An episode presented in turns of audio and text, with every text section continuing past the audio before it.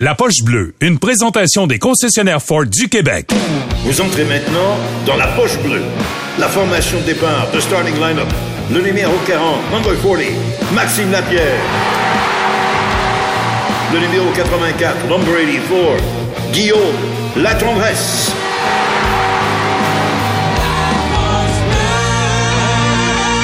Ford, construit avec fierté. Mardi soir, veille de finale de la Coupe Stanley, c'est la Poche Bleue Radio avec euh, Maxime et Guillaume. Salut les gars, comment ça va? Salut Mario. Salut mon Mario. Alors les boys, finale euh, excités. Je pense que toute la communauté du hockey est très excitée. Est-ce que on va avoir une finale à la hauteur des attentes euh, demain? Ben, je pense que c'est la, la finale rêvée par tous. Là. On s'entend, les deux meilleures équipes, le Lightning contre l'Avalanche, qui ont dominé toute l'année, des équipes rapides, des joueurs vedettes et tout. Vraiment, là, c'est, c'est, la finale rêvée. C'est ce que la Ligue nationale souhaitait aussi. Puis, euh, je pense pas qu'on va être déçu. Je pense que ça va être euh, du très, très bon hockey. Ça va être solide, ça va être le fun à regarder. Donc, non, je pense qu'on va être, euh, on va être choyé. Je suis tellement heureux, Mario, de voir que Braden Point aujourd'hui semblait là, être près d'un retour, Oui. que ce soit le match numéro un, le match numéro deux. Pour moi, là, dans un, un match-up de la sorte, là, je, je veux voir tous les joueurs la patinoire. Je veux pas te blesser. Je veux vraiment voir c'est qui la meilleure équipe, parce qu'on s'entend des deux côtés, c'est presque des, des équipes d'étoiles. Euh, avec Braden Point, je pense que ça change la donne du côté du Lightning, surtout en avantage numérique. Euh, ça va être un, ça va être un gros défi, mais ça va être un gros défi des deux côtés, parce que selon moi, euh, les deux équipes n'ont pas affronté des équipes similaires euh, euh, depuis le début des séries cette année, que ce soit Colorado, on a fait face à Nashville, on a fait face euh, à Saint-Louis qui est un gros test. Les Oilers, pour moi, t'as pas construit vraiment pour être une équipe de série. De l'autre côté, Lightning, c'est les, Panthers, c'est toujours les mêmes rivaux qu'on a réussi à sortir. Donc j'ai vraiment hâte de voir ce qu'on va faire du côté des deux équipes. Je sais pas si l'Avalanche l'a eu trop facile dans ses trois premières rondes. Saint-Louis a donné un bon challenge, mais une fois qu'ils ont perdu Bennington, on dirait que la série a, eh, ça a descendu d'une coche, je trouve, du côté des, des, des Blues. Mais oui, les Blues étaient pour les pousser dans leur dernier retranchement. Puis les Blues avec Bennington, ça me donne confiance que le Lightning peut remporter cette série-là. Comment vous voyez ça si vous y alliez d'une petite prédiction, les gars, Guillaume? Ben, ben tu sais, je pense que le- oui, l'Avalanche l'a eu quand même facile, mais quand on ne faut pas oublier la perte de Nathan Kadri, faut pas oublier la perte de, de Girard, faut pas oublier la blessure à l'œil de Darcy Camper. Tu sais, c'est de l'adversité quand même qu'on a vécu. Là. Ton gardien numéro un, ton deuxième défenseur, puis un gars de top 6 qui partent en séries éliminatoires quand affrontes de bonnes équipes. Je pense qu'on a démontré du côté de l'Avalanche qu'on est une équipe qui est bâtie pour gagner, qui a de la profondeur. Puis ça, c'est ce qui va faire en sorte qu'on va être capable d'emmener le Lightning assez loin. Moi, je pense encore une fois que le Lightning de Tampa Bay va gagner euh, cette série-là, de par l'expérience, de par leur calme, de par la, tout ce qu'ils ont réussi à bâtir depuis trois ans, deux, trois ans, le Lightning de Tampa Bay, euh, avec Vasilevski des, des filets, un Hedman qui a de l'expérience, qui est rendu Ouais, à- ailleurs. Je pense que le Lightning avec le, ont- le Lightning, ils s'en vont là, ils ont prouvé à tout le monde encore une fois qu'ils dominaient. Ils ont rien à perdre. Ils s'en vont s'amuser puis ils s'en vont essayer de gagner une coupe. Moi, pour moi, ils vont être extrêmement dangereux. Je suis d'accord aussi, Mario. Je pense que le Lightning va l'emporter. Par contre, c'est le plus gros test là, en trois ans, selon Oui, moi, l'Avalanche Colorado. En finale. Euh, en finale, oui, exactement. Je pense que si tu regardes je- de mémoire, je pense que c'est la seule équipe où on a des super vedettes qui jouent physique. Je pense à McKinnon, je pense à Landeskog, Rantanen même, c'est un gros bonhomme. Euh, Kale McCarr, un défenseur mobile, incroyable offensivement, mais lui aussi, de temps en temps, il donne une grosse mise en échec. Donc, selon moi, ça va être ça, l'ajustement à faire du côté du Lightning. Victor Edmund va falloir qu'il sorte ses épaulettes aussi parce que McKinnon il va le frapper tout au long de la série ou que ce soit Edmund ou, ou McDonough là, je sais pas ça va être qui le match-up euh, rêvé mais euh, ça, ça va être ça le gros test Ça va être bon, ça va Ouais, être ça bon. va être bon. Je fais juste entendre parler des gars, puis j'écoute. Il y, a- y du talent là, au pouce carré sur cette glace-là à partir de Ouais. demain soir. Puis je suis intrigué aussi, encore une fois, c'était oui, la série, on se projette, mais le match numéro un aura-t-il une incidence importante dans la série? Il y en a plusieurs qui s'attendent à voir le Lightning commencer fort parce qu'ils n'ont pas eu une grosse pause, puis boum, gagner le premier match au Colorado. Euh, C'est comme ça que vous le voyez? L'Avalanche est sûrement préparée là, pour cette inactivité-là. Là. Ben, je pense qu'il y a plusieurs facteurs pour le match numéro un. Premièrement, tu viens de le mentionner, là, un- un- le Lightning c'est s'est peu reposé, l'Avalanche, que est-ce qu'on va être rouillé un petit peu. Il y a aussi l'altitude. C'est important de préciser là, au Colorado, il y a l'altitude. Quand tu arrives là-bas, c'est difficile. Euh, les deux premières journées, là, tu dors mal, euh, t'es- t'as la gorge, le nez sec, euh, t'as pas de jambes à la patinoire, t'as pas d'énergie, euh, puis tu dois t'adapter à ça rapidement. Normalement, là, les dix premières minutes sur la patinoire, c'est pénible. Donc, est-ce que c'est à l'avantage de l'Avalanche? Je pense que pour les dix premières minutes du match, oui. C'est toujours étonnant d'entendre ça pour quiconque ne l'a pas vécu. Euh, Guillaume, là, tu, l'as- tu, tu- tu l'as vécu toi aussi, j'imagine. Là, euh, Je me sentais de même partout, moi, Mario.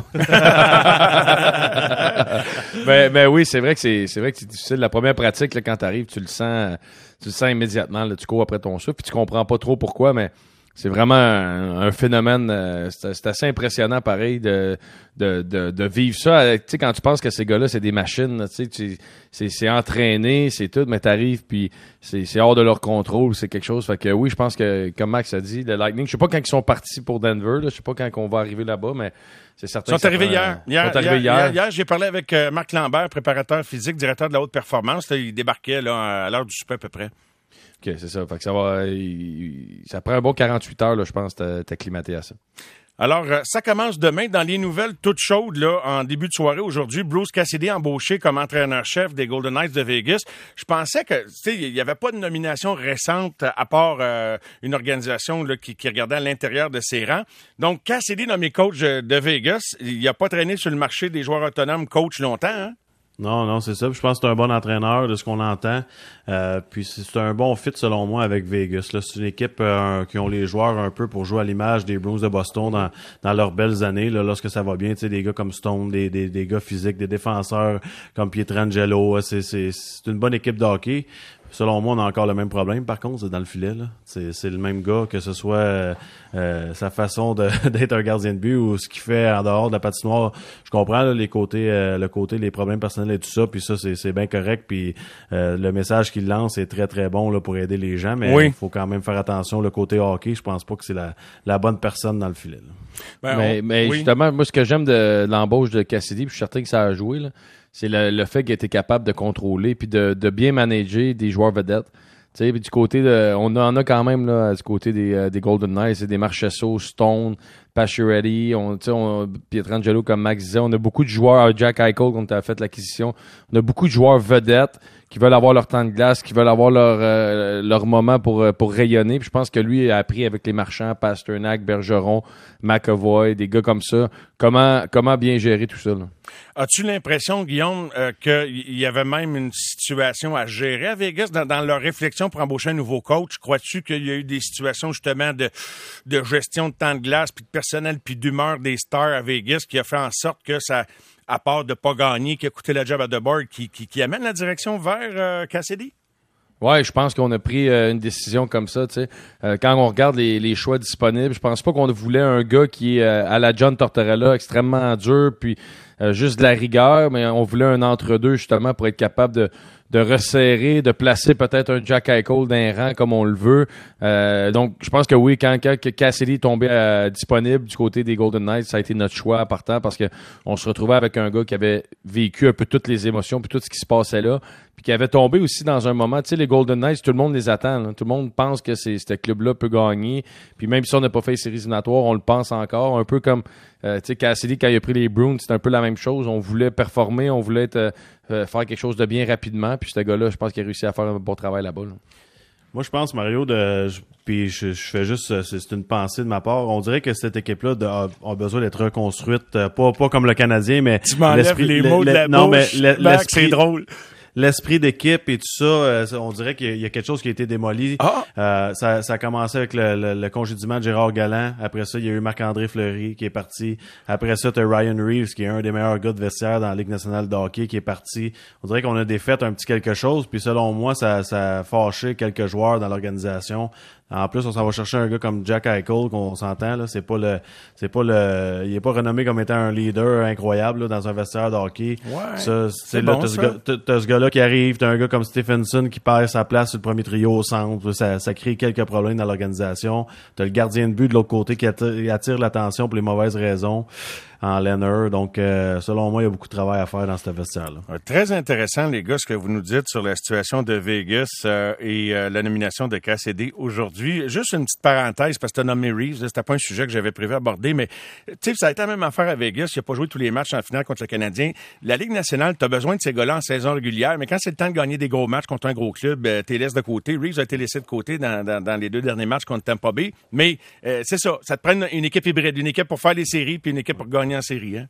Ouais, exact. Puis c'est pour ça qu'on va chercher, les, les gars de quatrième trio qui durent plusieurs années dans la Ligue Mario, c'est tout simplement parce que c'est des bons coéquipiers, puis sont prêts à accepter leur rôle. Je sais pas si tu as vu le Ryan Reeves, le match où, où il jouait pas le premier match. Il est dans le corridor, il encourage les gars, il a beaucoup beaucoup d'in- d'intensité, d'énergie, un sourire. Puis c'est pour ça que ce gars-là est rendu à 37 ans. Il fait son petit rôle, il joue son 8 à 9 minutes par soir parce que c'est un bon coéquipier. C'est important là. On, oui, les marqueurs de 50 buts dans l'équipe sont Ça importants. prend un mais- à Montréal, Max, tu penses Mais- pas? Ben, je dis Ouais, pas. Reeves, Ouais. mais tiens, un, Ouais, bon, un- bon gars de quatrième Ben, capable- Delaurier, Delaurier. Ben moi, j'ai jamais eu de problème avec Nicolas. Avez-vous compris pourquoi il avait quitté Montréal? J'ai pas, j'ai pas trop compris. Euh, il faisait, il faisait une pas payée job, mais oui. Il y a, euh, il y a- tu- il y a ton beaucoup de rire départs. laisse- Il y a beaucoup de départs qu'on comprend pas, Mario. ouais, c'est pour ça ton rire, c'est bon, ça. Toi, Guillaume, as-tu compris quelque chose que moi et Max, on comprenait pas? Non, non, je, suis comme vous autres, moi aussi, mais je suis, je suis d'accord avec Max. et Puis, plus qu'une série avance, tu te retrouves au match 3-4, tu tu veux pas prendre de, mauvaises pénalités. Tu sais, si un gars comme Pat Maroon fait un coup salaud ou peu importe, t'as juste, tu peux rhabiller Reeves. Tout peut se régler quand même dans le prochain match. Il n'y a pas de, de, de panique à l'avoir. Puis on voulait rentrer des, euh, des, des joueurs qui amenaient une, une autre dimension. Donc je pense que c'était intéressant euh, d'avoir tout ce, cet éventail-là du côté des, euh, des Rangers de New York là, pour être capable d'avoir plusieurs styles de jeu. C'est important, Mario, de, de préciser. Tu sais, on parle souvent des joueurs de rôle comme Reeves, Maroon, Delaurier. On pense souvent au combat, à violence. Puis c'est, pas ça. Ces gars-là sont pas dans l'alignement pour ça. Oui, ils frappent fort. Oui, ils sont capables de jeter les gants. Mais c'est des gars de vestiaire. Puis que- qu'est-ce que je veux dire par là? C'est qu'à tous les matins, qu'il fasse beau, que ça soit nuageux, que les gars soient, soient négatifs, ils rentrent dans le vestiaire, puis eux autres, ça change. Ça change vraiment l'ambiance. C'est, les gars qui mettent la musique. C'est les gars qui vont voir les jeunes puis ils disent, lâche pas, ça va bien, c'est pas grave, ça arrive une game euh, où ça va pas bien de temps en temps. C'est le gars qui a, qui a le caractère d'aller voir le capitaine puis dire, hey, euh, faudrait que tu te réveilles un peu, là, ça va pas bien, c'est toi notre leader, let's go. C'est des gars qui sont tellement importants pour un vestiaire puis c'est pour ça qu'il y en a dans, dans la plupart des équipes de la Ligue nationale. Ça me fait penser à Pat Maroon, le quatrième finale de suite, dont troisième avec Wow. euh, Tampa Bay. Euh, J'imagine qu'il représente tout ça, puis il est capable quand même de contribuer sur la glace euh, à des moments, à différents moments, hein, comme on l'a vu dans, dans les séries cette année. hein. Ça semble un bon gars, en tout cas, je je, je le connais pas personnellement. Euh, les gars, je voulais terminer avec un autre sujet qui concerne le Canadien. On en parlait hier avec Stéphane White, possibilité que le Canadien perde des services de Luke Richardson. On discutait déjà de la possibilité que Martin Saint-Louis allait chercher un autre entraîneur à ses côtés, expérimenté. Ah, Bon, on se disait, ben Richardson en a de l'expérience, mais si Richardson quitte, euh, est-ce que ça vous inquiète? Est-ce que c'est un gros, euh, un gros trou qu'il laisserait, lui, qui s'occupe des défenseurs depuis plusieurs années, puis qui a fait tous ses devoirs pour devenir euh, coach en chef dans la Ligue nationale? On dit que Chicago est bien intéressé à faire son acquisition. Moi, ça me fait ça me fait moins peur au niveau de, l'entraîneur adjoint, honnêtement. Je pense que Richardson fait une super job. Il avait une super belle approche avec les, euh, défenseurs. Mais pour moi, euh, tu peux trouver quelqu'un qui va rentrer, qui va faire le travail, qui va avoir de l'expérience, qui va amener une nouvelle dimension puis une nouvelle vision à Martin Saint-Louis, qui va le challenger différemment. Donc, je pense que ça va, ça peut juste faire grandir tout le monde. Est-ce que ça serait une perte, une grande perte? Oui, je pense euh, quand même que c'est un, bon entraîneur, mais de mon côté, si c'est pas Richardson, on va en trouver un autre qui va faire le travail, puis qui va être bon, puis qui va amener quelque chose à l'équipe. Moi, j'en, j'en ai un en tête, Mario. Je pense qu'un gars comme Rick Bonus, qui vient de Ah. perdre son, son travail avec les Stars de Dallas, ça a été un assistant à Alain Ouais. Vigneault. Je l'avais à Vancouver, s'occupait de défenseurs. J'ai pas sont ça. connus à Tampa en plus. Tu penses- Exactement. Ah, il a, oui, il a oui, sûrement ben connu oui. Martin Saint-Louis à Tampa Bay, donc pour moi, il y a une connexion là. Euh, si, euh, si je te fais une prédiction euh, vraiment loin, là, qui n'a pas rapport, j'irais qu'un gars peut-être... Prédiction. comme- Un gars comme, un gars comme euh, Mike Commissarek, je pense qu'il est dans le hockey. Maintenant, avec euh, le staff à Vancouver, c'est un ancien défenseur, défenseur du Canadien, il avait du leadership.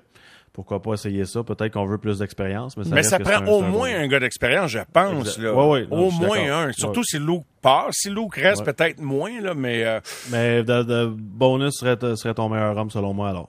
Ben, c'est une excellente suggestion. Euh, les gars semblent l'aimer, euh, en tout cas partout où il passe. Là. Puis à Dallas, ça a quand même été euh, un bel épisode. Il était là par intérim au départ. Je sais pas aussi, il y a un gars dont on parle moins, mais Jim Montgomery. En tout cas, il y en- il y, en a pas mal de gars de même dans la ligue. Ben, lui, il travaille avec les Blues, là, Montgomery. Je sais pas s'il va revenir en chef. Ouais, je pense que son nom circule beaucoup là, dans, je pense dans les entrevues et tout là, pour avoir un, un poste peut-être en chef justement. Donc, euh, comme quoi, à un moment donné, le gars fait ce qu'il avait à faire, puis il est prêt à revenir dans, dans un rôle, parce que comme homme de hockey, on n'a jamais, il n'y a jamais eu de, de questions là, vraiment à son sujet. Puis déjà, il est dans un rôle d'entraîneur associé, comme c'était le cas à Saint-Louis, ça veut dire que Exact. il est prêt à revenir.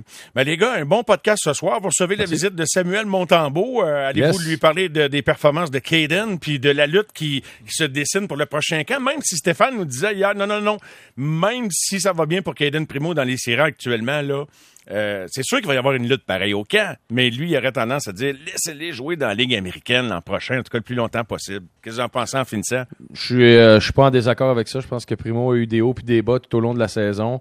On connaît pas encore, euh, tu sais, c'est difficile, pareil, euh, en connaissant pas l'état de santé puis les décisions que Price va prendre pour son avenir. Une fois qu'on va être on va statuer ça, je pense qu'on va être capable d'aller de l'avant puis de prendre des décisions. Mais euh, pour Samuel, lui, c'est de se présenter et d'essayer de gagner son poste, peu importe c'est où. Mais, euh, mais je suis pas inquiet. Je suis pas inquiet que ça, si c'est pas ici, ça va être, euh, il va se trouver une place euh, dans la Ligue nationale. Ça, je suis pas inquiet pour lui. Ben voilà, les gars, je vous souhaite un- une bonne soirée de podcast. Merci beaucoup pour euh, ces beaux moments de radio et euh, on se reparle très bientôt. Salut Mario. Salut, Guillaume, salut Maxime. C'était la Mario. Poche Bleue Radio. Merci beaucoup. On revient dans un instant.